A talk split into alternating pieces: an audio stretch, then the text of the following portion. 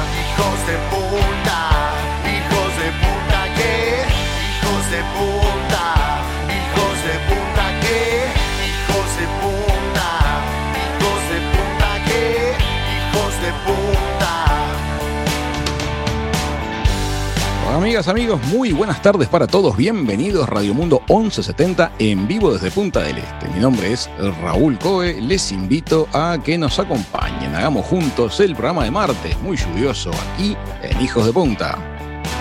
Somos los loros que quedan acá, los gatos locos que vas a escuchar, hijos de puta que ya están listos para empezar.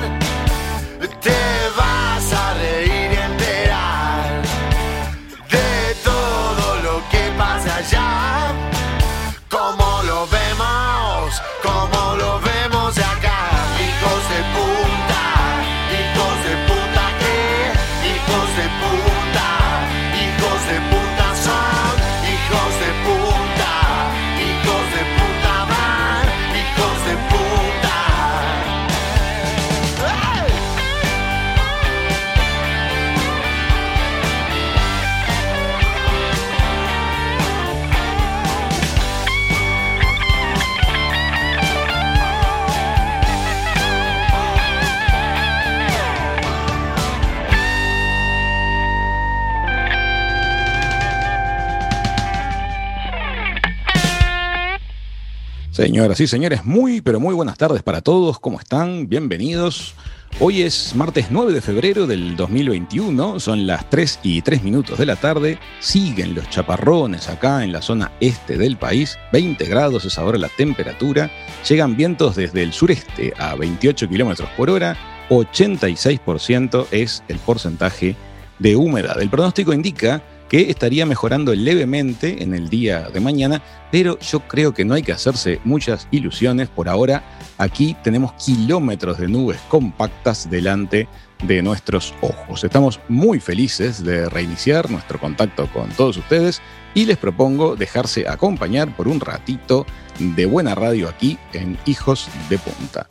Tenemos un programa bien interesante para hoy. Les cuento lo que les hemos preparado. Primero, vamos a estar compartiendo las novedades de la zona este junto a Floppy Sagasti.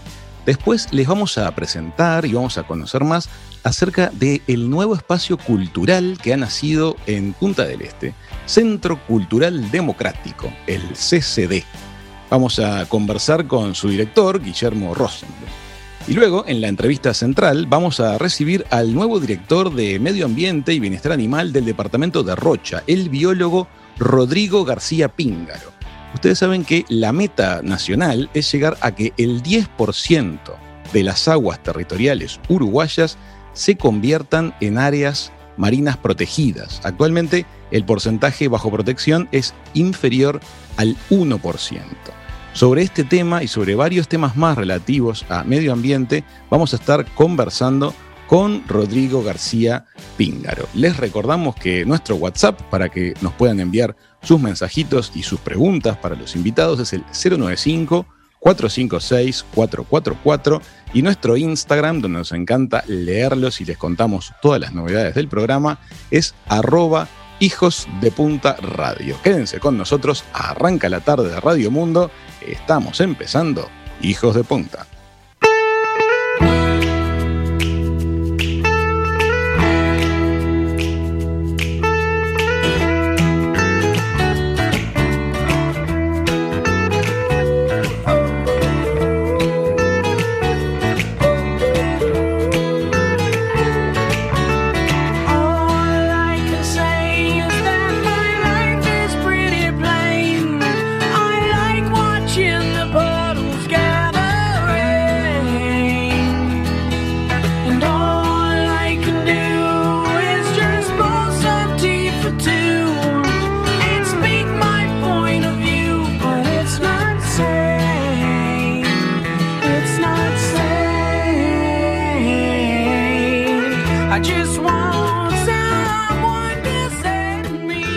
Blind Melon haciendo No Rain, un tema que suena a día que se despeja. Vamos a pensar que, que es por eso.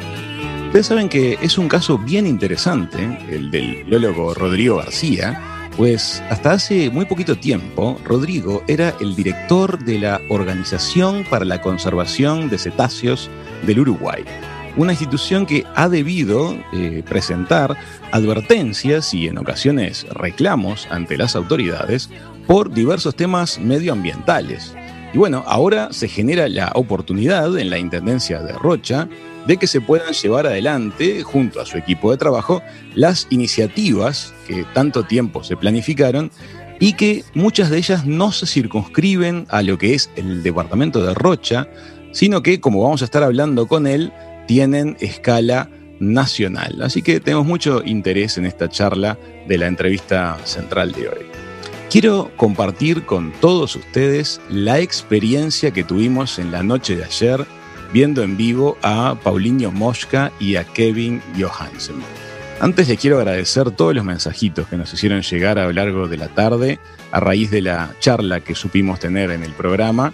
Muchísimas gracias, eh, sin duda fue una charla muy enriquecedora. Nos gusta mucho cuando pasa eso y una persona llega a, la charla como músico, como artista, pero eh, uno va descubriendo otras capas, otras profundidades en los invitados y fue sin duda lo que pasó ayer en, la entrevista central del programa. Y a la noche pasó lo mismo. Ellos eh, se prodigaron en el escenario, eh, hicieron reír muchísimo a quienes estábamos allí en, el público y además generaron momentos de una emotividad tremenda, este, no necesariamente desde lo musical, sino sin duda desde lo humano. Em, quiero destacar las precauciones sanitarias que se tomaron y que se toman en los recitales de, medio y medio. Uno llega, hay medición de temperatura, em, hay alcohol en gel, pero lo más significativo es que todo sucede al aire libre y con un distanciamiento importante entre las mesas y las sillas. Entonces realmente se puede tener una experiencia segura y muy grata este, bajo las estrellas. O, como fue el caso de ayer, bajo la lluvia, lo cual le agregó al, espectáculo una dosis de emoción sin duda muy, pero muy especial. Realmente yo en el fondo deseaba que tuviéramos un poquito de lluvia para que fuera más épico y, bueno, se me dio tres veces. Em, la energía del público fue muy linda, este, la alegría de ellos fue muy manifiesta, así que bueno, se los cuento porque en las próximas semanas sigue habiendo eventos, este, sigue habiendo actividad musical en este parador y en otros lugares de la zona este. Y, bueno, les invitamos a que cuando se cumplen las medidas de, cuidado sanitario, realmente tener el espacio para disfrutar buena música en vivo es algo siempre inigualable y hay que celebrar este nivel de, libertades que, que disfrutamos actualmente en Uruguay. A raíz de eso, los principales indicadores de la epidemia de coronavirus en Uruguay volvieron a bajar ayer. La, baja viene siendo consistente en los últimos días. La tasa de positividad cayó al 6,07%. Hubo 342 contagios nuevos sobre 5.632 análisis. De a poquito, bueno, uno ve que el mapa de nuestro país empieza a ir cambiando de colores, que queremos creer que vamos tendiendo al verde. Habrá movimiento semana próxima con los días feriados de carnaval. Nosotros les exhortamos a que no bajen la guardia, que sostengan precauciones sanitarias, porque vamos bien y creo que vamos a terminar saliendo de este enorme y, y pegajoso problema. Vamos ya mismo con las novedades de la zona este. Este verano, Hijos de Punta llegó a Radio Mundo. Lunes a jueves, a las 15, con Raúl Coe y Floppy Sagasti. ¿Qué tal? ¿Cómo están? Muy buenas tardes para toda la audiencia de Radio Mundo, desde Punta del Este, como siempre. Les cuento las últimas novedades sobre lo que ocurre en este lado del país. A nivel de noticias, la estación de cría de fauna autóctona del Cerro Pan de Azúcar alcanzó una población de 136 ejemplares de venados de campo. Es una noticia muy importante porque, según revelaron las autoridades, esta población hace que se transforme esta estación en el lugar del mundo más exitoso en lograr la multiplicación de la especie que aún está considerada en serio riesgo de extinción. Así que sin duda una noticia muy positiva. El venado de campo fue declarado Monumento Natural del Uruguay es motivo de proyectos interinstitucionales. A su vez, esta estación brinda la posibilidad de poder conocer todo sobre esta fauna y flora local y además hacen capacitaciones a estudiantes e investigadores. Hoy, en el marco de esta pandemia, funciona con un aforo diario de 500 personas y en caso de lluvia eh, o alertas meteorológicas o temperaturas altas, se inhabilita este ascenso al cerro, pero se mantiene sí abierto el parque. Algo importante para los que quieran ir, hay dos horas al mediodía, que suelen ser entre las 2 y las 14, que se le da un descanso a los animales porque con la pandemia y el cierre del parque del año pasado, bueno, estuvieron muy tranquilos, entonces se hace este proceso de descanso y adaptación.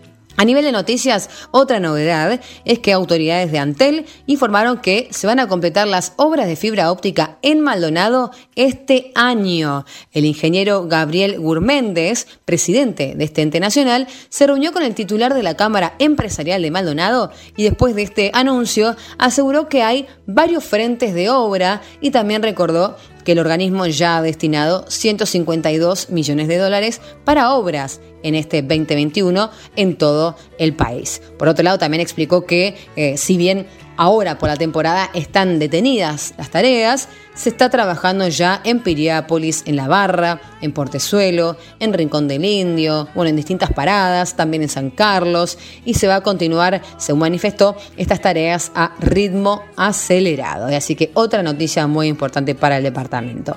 A nivel de, eventos, les cuento que se viene el ciclo de shows Verano Solidario, esto va a ser en el Teatro Cantegril, con la colaboración de un kilo de alimento no perecedero que se van a entregar en el municipio de Punta del Este, allí ubicado en Avenida Gorlero y calle 19, se entregan a cambio dos entradas. Así que eh, un acto solidario para intercambiar cultura por este alimento no perecedero súper importante y positivo también esta acción. Les adelanto que este jueves va a estar Trotsky y Vengarán. La donación de, esto, de lo recaudado en alimentos va a ser para el comedor Caritas Felices del barrio Kennedy. Eh, de este jueves, ¿no? Después hay distintos shows que ya les puedo ir adelantando, por ejemplo, el viernes Chala Madre, domingo Diego del Grossi, jueves Pablo Fabregat, distintos shows que también les vamos a ir recordando y contando. El horario de apertura del Teatro Canteril va a ser a las 21 horas para que después comience 21 a 30 el show, ¿no? Recordando siempre que hay que llegar temprano, respetar las medidas de prevención y los protocolos. Los alimentos recaudados también van a ser destinados eh, a varios comedores, entre ellos Estrella, Carita Feliz, Dejando Huellas y la ONG Juana Guerra. Así que una actividad muy importante también para apoyar quienes estén por este lado del país. Estas son las novedades sobre lo que pasa en el este de Uruguay. Nosotros nos volvemos a encontrar mañana en Hijos de Punta por Radio Mundo. Los saluda como siempre Floppy Sagasti y los dejo en muy buenas manos.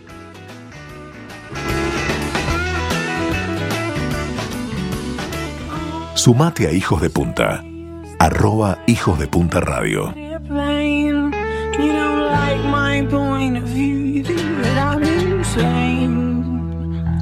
Estuvo imperdible la entrevista que le hizo hoy más temprano Emiliano Cotelo en el programa En Perspectiva al presidente de Antel, Gabriel Gurméndez. Realmente les invitamos a que la repasen entrando a enperspectiva.net, una entrevista llena de información, jugosa y, este, y muy, muy, como siempre, muy objetiva. Em, dentro de los muchos shows que se vienen para la reinauguración de la Sala Teatro Cantegril, este, les recomiendo enfáticamente ir al show de humor de Diego de Crossi. Muchos de ustedes lo conocen, por supuesto. Es amigo de la casa y realmente una persona entrañable, capaz de hacer un humor de un nivel de elegancia, de fineza y de inteligencia muy, pero muy poco usual. Así que cuando sea el momento en que Diego esté en el escenario, eso va a ser el domingo 21, este, les invitamos a, que lo acompañen. Amigas, amigos, estamos haciendo radio en vivo desde Punta del Este. Estamos haciendo Hijos de Punta. Ya venimos con el, el director del CCD, em, Rosenblum, Guillermo Rosenblum, en el próximo bloque para charlar acerca de este nuevo espacio cultural que ha nacido en Punta del Este. Ya venimos.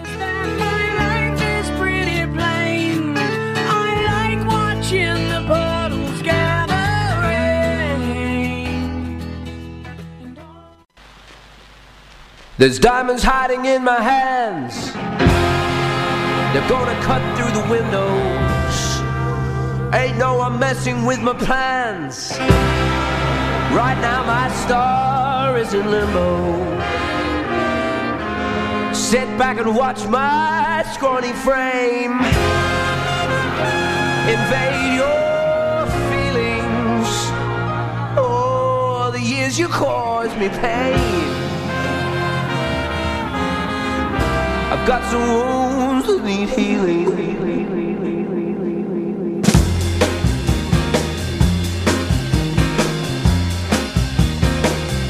You were just too damn aloof, wearing your Morrissey t-shirt. The kind of girl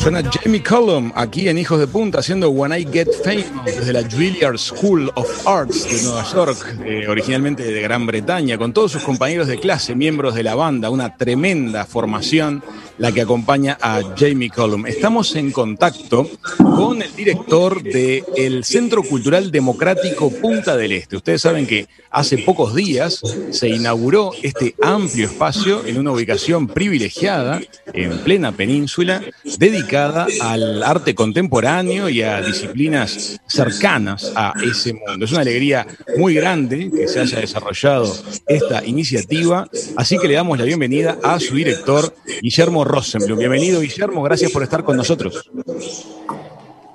¿Qué tal? Buenas tardes. ¿Cómo está, Raúl? Un gusto compartir un rato con ustedes acá en su programa genial que te escuchamos a la tarde. Así que, Guillermo, bueno, vamos a contarle un poquito a la audiencia de, de Radio Mundo dónde está ubicado, eh, primero que nada, el nuevo CCD de Punta del Este. El CCD, que antiguamente era un lugar entrañable de la Punta, el Centro Cultural Democrático, para, para las familias que generaron y originaron esta maravillosa Punta, queda justo detrás del puerto, en la calle 11, en la calle del. Boulevard de las Palmeras, así que la gente en- identificará enseguida eh, y habrá pasado muchísimas veces y luego eh, en este momento se ha transformado en un espacio cultural que, está abierto a todos para poder compartirlo. ¿no? Bueno, primero que nada, agradecerte a ti y a todo el equipo que ha hecho realidad este proyecto. Todo lo que son actividades culturales en Punta del Este son tremendamente positivas. ¿El plan de ustedes es trabajar todo el año? La idea, esto comenzó en octubre con un poco la idea de desarrollarlo. La obra de reciclaje empezó el 15 de diciembre y el 30 de enero abrimos. Cinco semanas intensas para un espacio que imagínate que sí, queremos que le dé energía, cultura y colaboración a, a todos los creativos del Uruguay durante todo el año. Después veremos un poco la agenda, lo que nos permite y que sea viable, con qué asiduidad eh, tendrá sus aperturas, ¿no? Durante el año, qué días y en qué horario, ¿no? Amigos, ustedes nos están escuchando. A los centros culturales los hace la gente. Los hace la gente participando, yendo, eh, yendo a estudiar, enterándose de lo que pasa allí. Entonces, en- se está poniendo a rodar una pelota que quién sabe dónde termina. Necesita el apoyo de todos nosotros, necesita el incentivo de ir, de hacer parte de lo que es esta movida. ¿Qué tipo de actividades se están desarrollando por ahora y qué tipos de actividades piensan desarrollar en las próximas semanas? Mira, nosotros inauguramos con una muestra muy linda, muy fuerte de arte contemporáneo uruguayo, curada por Martín Craciún, que realmente creo que va a tener un, eh, es un aprendizaje para el que no conoce el arte uruguayo lo que está pasando y lo increíble de los, los talentos que existen acá y bueno, obviamente para, para los que ya para que los que ya frecuentan va a ser ver a viejos amigos, ¿no? Y también a jóvenes promesas. Eh, nosotros empujamos eh, al artista a, a, su crecimiento, lo relacionamos, es una aceleradora, digamos, de, de proyectos creativos. La obra acá también se comercializa eh, y a coleccionar. El artista tiene que vivir de su obra y eso solo sucede si la gente comienza a coleccionar y apoyar al artista. Entonces, eh, por un lado, tenemos esa, esa, muestra divina y después, en otro sector de, del espacio, tenemos una muestra de art design que tiene que ver con eh, arquitectos uruguayos y diseñadores uruguayos. ¿no? Tenemos diseñadores de objetos y de muebles, que son muebles, más que eso son objetos vivibles, son obras de arte vivibles y que cada pieza de autor está inspirada o en una poetisa en este caso, o basada en un arquitecto afamado del Uruguay.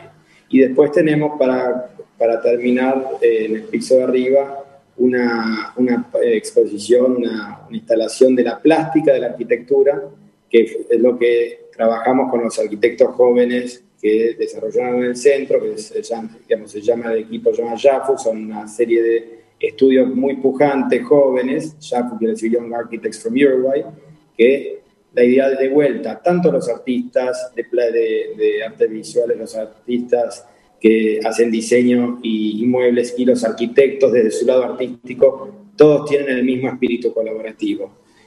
Y para terminar un poquito, tenemos una instalación de Raúl Zampayo en base a los, trofeos que encontramos de, antaño que han quedado distribuidos por el edificio. Hizo una especie de homenaje a la nostalgia, a lo que fue este centro, para culminar en un espacio que todavía no se terminó de inaugurar, que es lo que era la cancha de fútbol, y va a ser ese espacio y la antigua cancha de bochas serán para disciplinas complementarias como la música, la danza, performance, cine, con la música, el score en vivo de las películas. Así que es un espacio que está abierto para que los creativos de las diferentes disciplinas propongan proyectos, trabajemos, analicemos, veamos si son viables para ejecutar y después se genere un contenido riquísimo como para la gente, la, digamos, todos los que vivimos en, en Punta, los que viven en Uruguay o los que nos visitan, puedan ver lo que se hace hoy en, en esta tierra y una vez abiertas las fronteras, ahí sí invitaremos a amigos y creativos de, de los diferentes países, regional y, y, internacional. ¿no? Bueno amigos, ustedes lo están escuchando, es fascinante lo que ya se puso en marcha con estas muestras maravillosas. Eh, recuerdo, por ejemplo, Raúl Zampayo, creador de la escultura ballena franco-austral, estuvo en el programa hace unos meses atrás cuando presentó esa, esa escultura. Exposiciones permanentes, exposiciones itinerantes, venta de arte de alta calidad, eh, relacionamiento con otras disciplinas creativas. Esto se poniendo en marcha. Depende de todos nosotros darle vida, darle actividad e irlo enriqueciendo. Queremos invitar a que todos los que nos escuchan hagan al menos su primera visita a este centro cultural nuevo en, en, plena península, a la vuelta, a la vuelta del puerto. Guillermo, tú creaste este proyecto, eh, fuiste el, el, motor que lo generó. ¿Quiénes están actualmente al frente de, del equipo de trabajo? Recién comenzamos, imagínate que en cinco semanas hicimos el espacio, armamos la muestra, generamos la marca y abrimos al público. Así que ahora estamos con, exacto, estamos con, con, un buen equipo inicial de, de asistentes y pasantes y pronto también estamos en la búsqueda de una persona que dirija la parte operativa del centro porque no, estaré todo el año acá, pero sí gran parte hasta que esto quede encaminado. Y después articulará con espacios de arte que ya tenemos en Buenos Aires y también con otros que colaboramos en Rosario y, otros del exterior de, gente amiga que ya se van a enterar, pero esto es únicamente trabajar en equipo. Está acá los egos afuera, la soberbia afuera, a remangarse y generar en conjunto. Así que no hay, otra, no hay otro espíritu dentro del proyecto. Qué lindo. Bueno, amigos, nuevas propuestas, nuevos puntos de encuentro. arquitecturas que se van reciclando, espacios que parecían que estaban olvidados, que encuentran una nueva vida. Gracias, Guillermo Rosenblum, por este ratito con nosotros. Bueno, un placer y un compromiso. Te esperamos acá con tu equipo en el CSD y ya armaremos cosas divertidas. Eh, creo que podemos hacer eh, con, con todo tu programa y toda la buena energía que tienen ustedes. Una, una emisión podemos hasta transmitirla desde este lugar. Espectacular. Amigas, amigos, Guillermo Rosenblum, creador del CCD Punta del Este, ha pasado por la mesa de verano aquí en Hijos de Punta. Ya volvemos.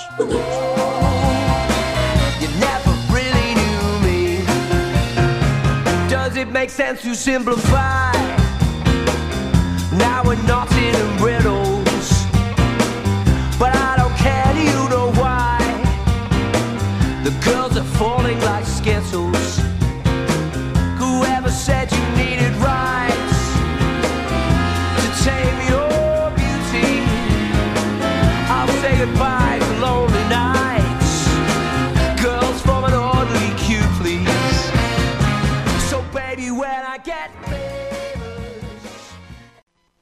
Hijos de Punta.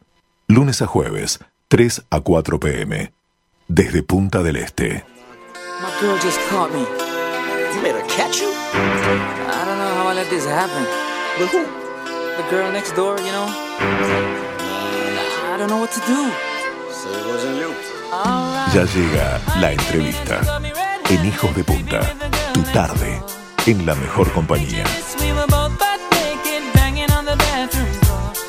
Could I forget that I had given her an extra key?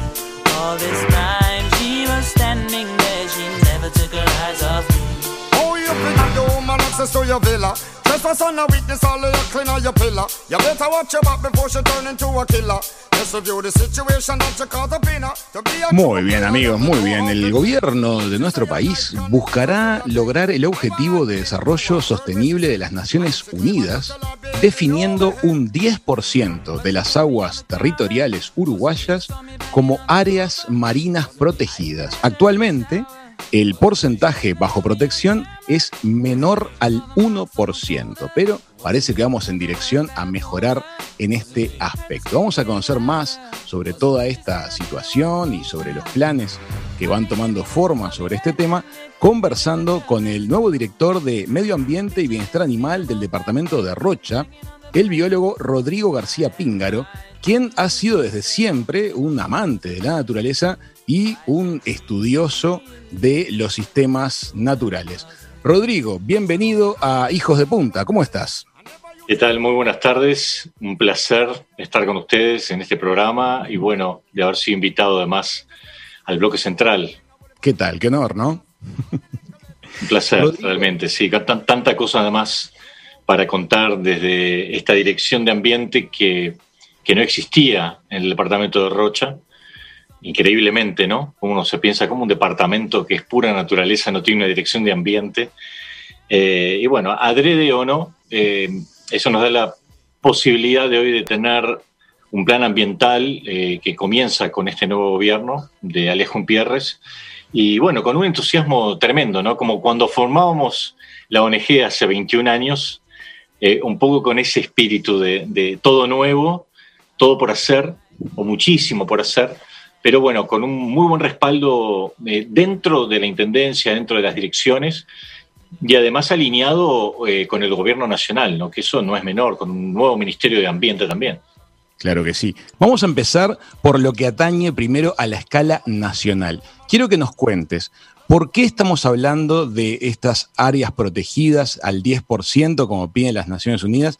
Y también algo que me, me da curiosidad, que habíamos informado durante el año, ¿cuál es la diferencia entre definir estas áreas protegidas marítimas y el concepto del santuario de ballenas de las aguas territoriales? Claro, bueno, eh, voy a empezar por el final, que, que ya es una ley eh, que tiene ocho años de, como ley, como tal, ha tenido sus efectos también.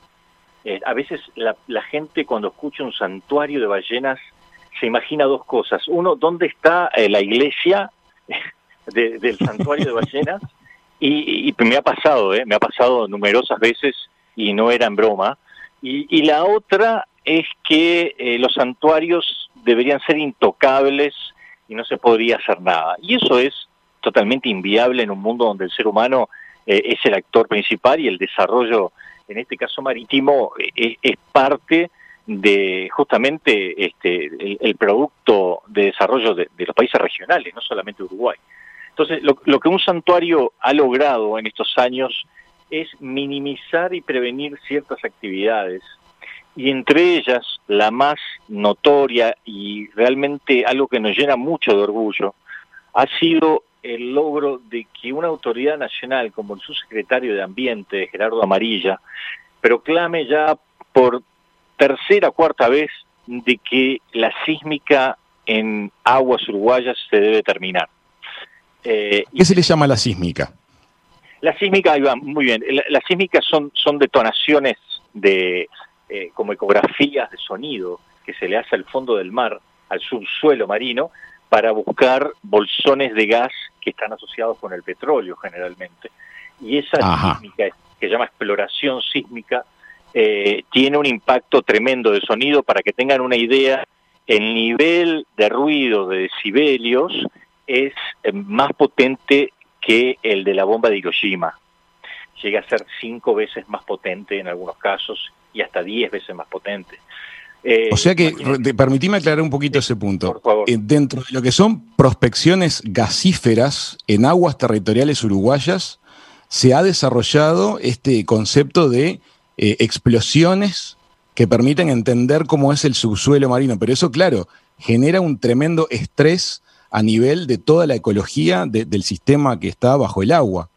Por supuesto, esas detonaciones de sonido, este, además del estrés, como tú decís, a nivel de toda la red trófica, desde los organismos microscópicos hasta los más grandes, en muchos casos, como los peces, la pesca, las grandes especies, se ahuyentan y salen de la región espantados si logran salir sin daño, porque esos sonidos tan fuertes que dañan el sistema interno de los animales e incluso a nosotros, a nosotros mismos nos, nos podría hasta matar si estamos en una zona cercana a esas explosiones de sonido. Eh, ent wow. Entonces esto, esto causa eh, realmente eh, una ausencia y como desiertos en esas zonas eh, debido a que los peces se van y bueno, de hecho eh, la pesca industrial en esas zonas donde hizo exploración sísmica dejó de existir por muchos años, ¿no? Eh, eh, pruebas o no mediante, eh, es altamente probable que se deba a, estas explosiones y el santuario logró de alguna manera que esas, e, e, ese subsecretario de Ambiente en este caso y, y tomara ese compromiso porque sabe que hay un camino recorrido muy fuerte en Uruguay con el santuario que además logró concientizar a la gente sobre la importancia de las ballenas y hoy la gente es parte de esa custodia allí en el balcón de la Bahía de Maldonado y en Rocha también, eh, alertando que no hayan embarcaciones molestando, etcétera.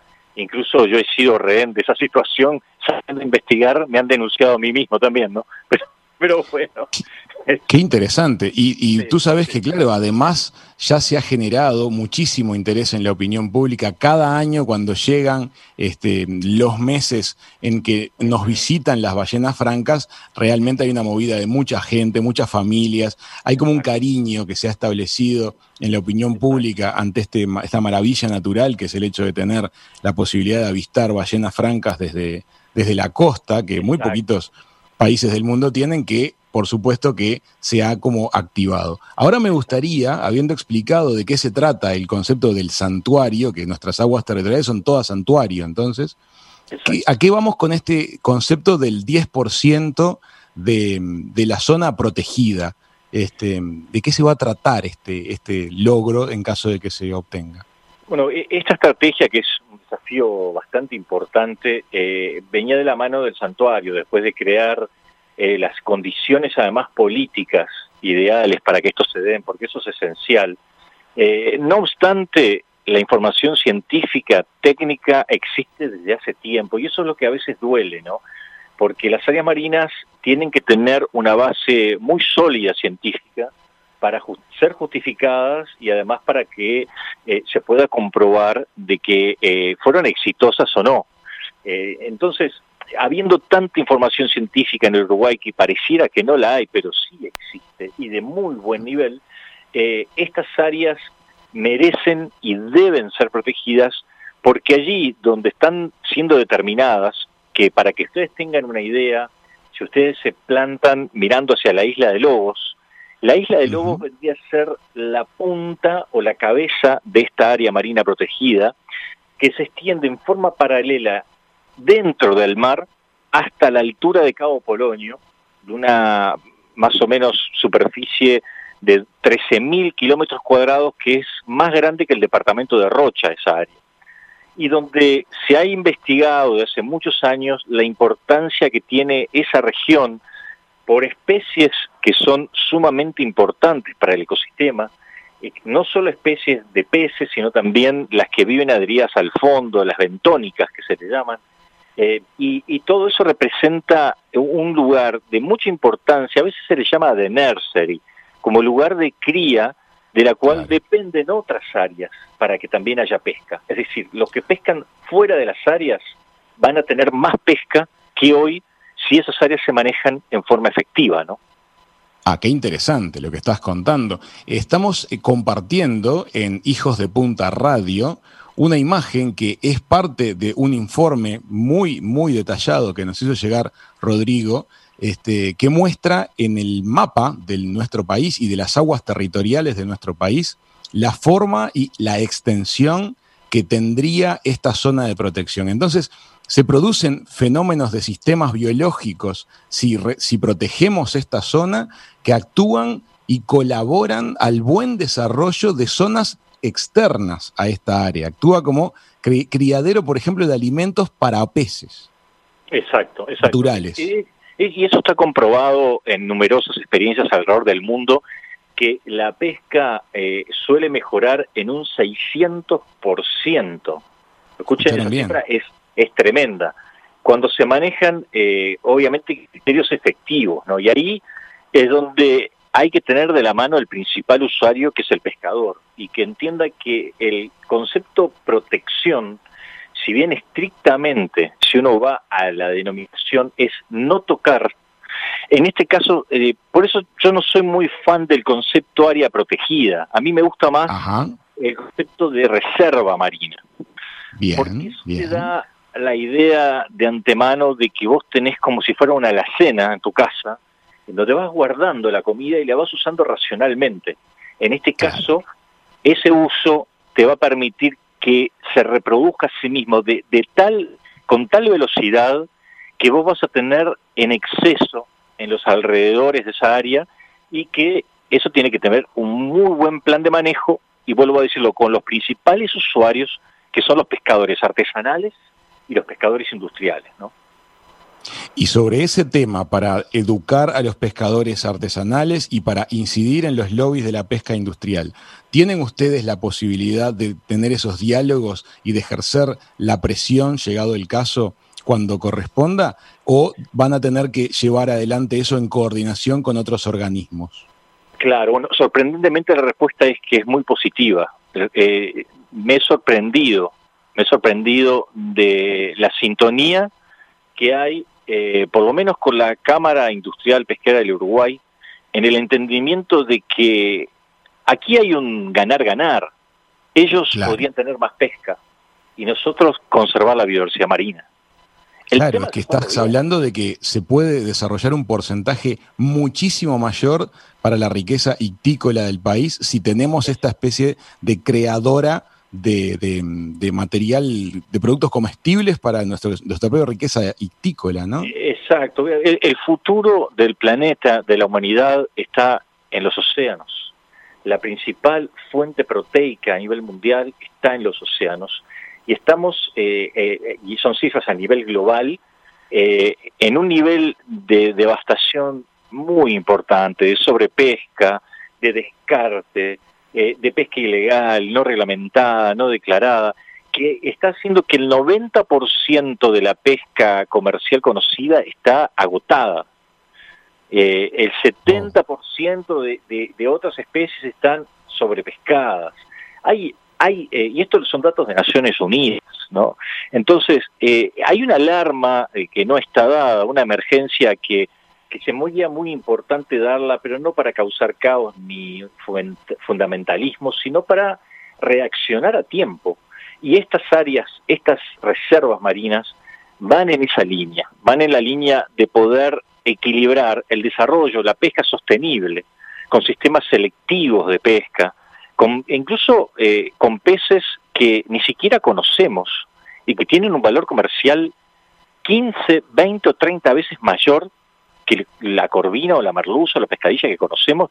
Estamos hablando del pez limón, de meros y otras especies que son en el mercado internacional valiosísimas. Valiosísimo. Fíjate, fíjate tú que vienen de Mar del Plata buques argentinos a pescar aquí frente, donde va a ser el área marina protegida con sistemas selectivos de pesca que son, se llaman nazas o jaulas, en los cuales entran solamente las especies que, que vos estás queriendo pescar en, lugares rocosos, además, porque estas áreas que estamos seleccionando son de mucho bajo rocoso, por lo tanto no hay pesca de arrastre de red, pero sí con pesca de jaulas, que es más selectiva y te permite una vez que cuando subís la jaula, descartar los peces vivos que no estás eh, queriendo como pesca objetivo.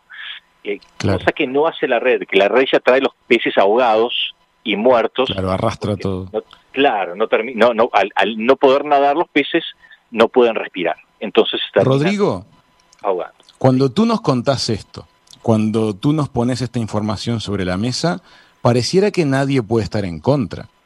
¿Cómo es el camino que hay que recorrer para lograr que del 1% que hoy tenemos activo en nuestro país con estas características, subamos a un 10%? Bueno, pri- primero que nada hay un tema muy cultural eh, del uruguayo y de Latinoamérica en general, eh, penosamente, es que tenemos muy poca cultura oceánica. Apenas eh, descubrimos que tenemos ballenas hace pocos años. Antes, hace 25 años atrás, hablar de ballenas era de locos. Hablar de delfines, hablar de tiburones. Tenemos más de 100 especies de tiburones en nuestras aguas. Tenemos corales de profundidad. Entonces, todo esto, todo esto es información que nunca nos ha llegado y que ya costó, ¿no? que muchos recordarán, Claro. tener esa habilidad de mostrar. Una vez que nosotros, como especie mono que somos, veamos, ahí empieza una reacción en nuestra conciencia que hace que valoremos más. Y ahí empieza a, a- a- a tejerse una, una red en cadena, un efecto dominó, que tiene un efecto político también. Este, hay, hay que demostrar otra cosa muy importante y es que estas sean áreas manejables, que sean monitoreables, de que, de que se pueda implementar y que sean efectivas, porque hay muchas áreas en Uruguay eh, y a pesar de que estamos muy por debajo de lo que nos comprometimos a nivel internacional de alcanzar, que es a nivel marino un 10% y a nivel terrestre un 17%, y en ambos casos estamos en el 1%, en tierra estamos con un poquito más, pero muchos de esos porcentajes, hablando de tierra, son planes de manejo que se llaman paper parks, son áreas de papel, es decir, no existen. O sea, en la realidad el área protegida no funciona. Y ese es el gran, el gran miedo instalado, sobre todo a nivel de gobiernos, de otros gobiernos, que sean otra vez áreas de papel. Y, y eso nosotros, por suerte, tenemos varios indicadores de que eso no va a ser así porque hay, hay otra voluntad política y hay otro momento histórico a nivel de país, desde un presidente que es amante de los océanos, a, un Ministerio de Ambiente y en este caso, en gobierno de Rocha, un intendente que es totalmente afín a proteger los océanos también. Rodrigo, definir esta área de la que estamos hablando y cuyo mapa hemos compartido en las redes del programa, ¿implica patrullajes, por ejemplo, para fiscalizar que no se estén llevando a cabo acciones de pesca inadecuadas? Sí, sí, exactamente. Esa es una de las formas de monitoreo y fiscalización que son de las más duras, digamos. Pero hay otros sistemas que hoy la tecnología nos permite que son satelitales. Ajá, Además, correcto, sí, sí. hoy te permite determinar la temperatura del agua, una imagen satelital, te permite determinar la concentración de fitoplancton, de estas algas microscópicas que existen. Eh, eh, a, a partir de eso y a partir de imágenes eh, ca- casi en tiempo real, eh, gracias además a un sistema de seguimiento satelital que los barcos tienen que llevar obligatoriamente, que se llama BMS y AIS, eso te permite, y en tiempo real, vos si ahora, por ejemplo, entras y los invito a que lo hagan, Marine Traffic, en Marine inglés, Traffic, sí. Marine Traffic, con doble F, sí. ustedes Sí, sí. entran allí y van a ver todos los puntitos verdes, rojos y azules que hay, que son barcos en tiempo real que están hoy en nuestras aguas y cada puntito, si vos cliqueas, te dice No puedo creer. Amigos, hagan esto por favor. Marinetraffic.com, escriban en sus computadoras. No van a poder creer lo que estoy, lo que tengo delante de mis ojos. Es el planiferio es- y todos los barcos. es hasta, hasta divertido porque podés saber hacia dónde van. Hay muchos que no, eh, no tienen identificación y se puede acceder satelitalmente. Pero después hay otra plataforma también, y te cuento que hay por lo menos como 15 plataformas del estilo. Hay otra que funciona para lo que es de- la, la pesca ilegal, eh, no declarada y no reglamentada, que se llama Global Fishing Watch. Global Fishing Watch. Esa plataforma es más especializada todavía en barcos pesqueros y en monitorear cuáles son los barcos que sospechada, en, en forma sospechosa, a veces se amadrinan en aguas internacionales a descargar carga de pesca ilegal que después entra. El puerto de Montevideo lamentablemente es uno de los destinos más importantes del Atlántico, lamentablemente, por donde pasa la pesca ilegal del Atlántico sudoccidental. Entonces, eso Interesante. es algo que, que que, eh, por suerte lo venimos trabajando hace tiempo. Antes de, de ser director de ambiente, eh, tuve el gusto de trabajar incluso con eh, quien es hoy el director, perdón, ministro de Defensa, eh, antiguo senador Javier García, eh, y, y también con el presidente de la República, siendo senador. Estos temas, me acuerdo de llevarlos al despacho, y el propio presidente de la República mostrarme su celular y decirme, mira, yo sigo Marine Traffic. ¿Cómo que seguís Marine brutal. Sí, yo estoy, yo- me, me encanta seguir Marine Traffic porque veo y monitoreo los barcos. Entonces, mejores condiciones que esta, no sé cuándo tendremos en el país para llevar adelante áreas marinas, reservas marinas, que además, y esto no es menor, generan renta, porque no solo los pescadores van a ser beneficiados, sino que todo lo que son subsidios no reembolsables y apoyos internacionales, que hay muchísimos para los gobiernos, empiezan a llover uno a uno cuando hay una política ambiental muy comprometida, en este caso con los océanos, que tenemos que llegar al 30% para el 2030 como mínimo para salvar los océanos de esta depredación que se está sufriendo. ¿no? Rodrigo, nos quedan mil temas, la erosión de las playas, los plásticos de un solo uso, la calidad del agua en la laguna de Castillos, todo el tema del dragado del puerto de Rocha relativo a lo que es la, la movida maderera. Eh, me parece que sin lugar a dudas vamos a tener que hacer un nuevo contacto para poder profundizar sobre estos temas porque todo lo que nos estás contando es tremendamente interesante, da para más y además, francamente, nos ilusiona sentir tu optimismo, sentir tu pasión, sentir tu, tu- tu cariño por la actividad y saber que ahora tu rol realmente va a tener el eco que necesita para poderse este, volver una realidad. Así que por hoy te damos una pausa, te agradecemos muchísimo el contacto, pero desde ya te tomamos, por favor, eh, la, la- la palabra de que vas a volver a Hijos de Punta. Con muchísimo gusto, eh, encantado además porque estos temas, como tú decías, son, son mi pasión de, de vida. Y los invito además a que puedan ver en la página de Facebook Dirección de Ambiente, Gobierno de Rocha, allí estamos, bueno, subiendo todo lo que hacemos, también tenemos un Twitter que también se llama eh, Dirección de Ambiente y un Instagram, así que por ahí alguna de las cosas, este, y bienvenidos este, eh, bueno, este, este nuevo camino, así que muchas gracias por, por este espacio y encantado, un, un abrazo fraterno de aquí desde La Paloma Rocha. Amigas, amigos, con todo su entusiasmo, el director de Ambiente de Rocha, Rodrigo García, ha pasado por la mesa de verano de Hijos de Punta.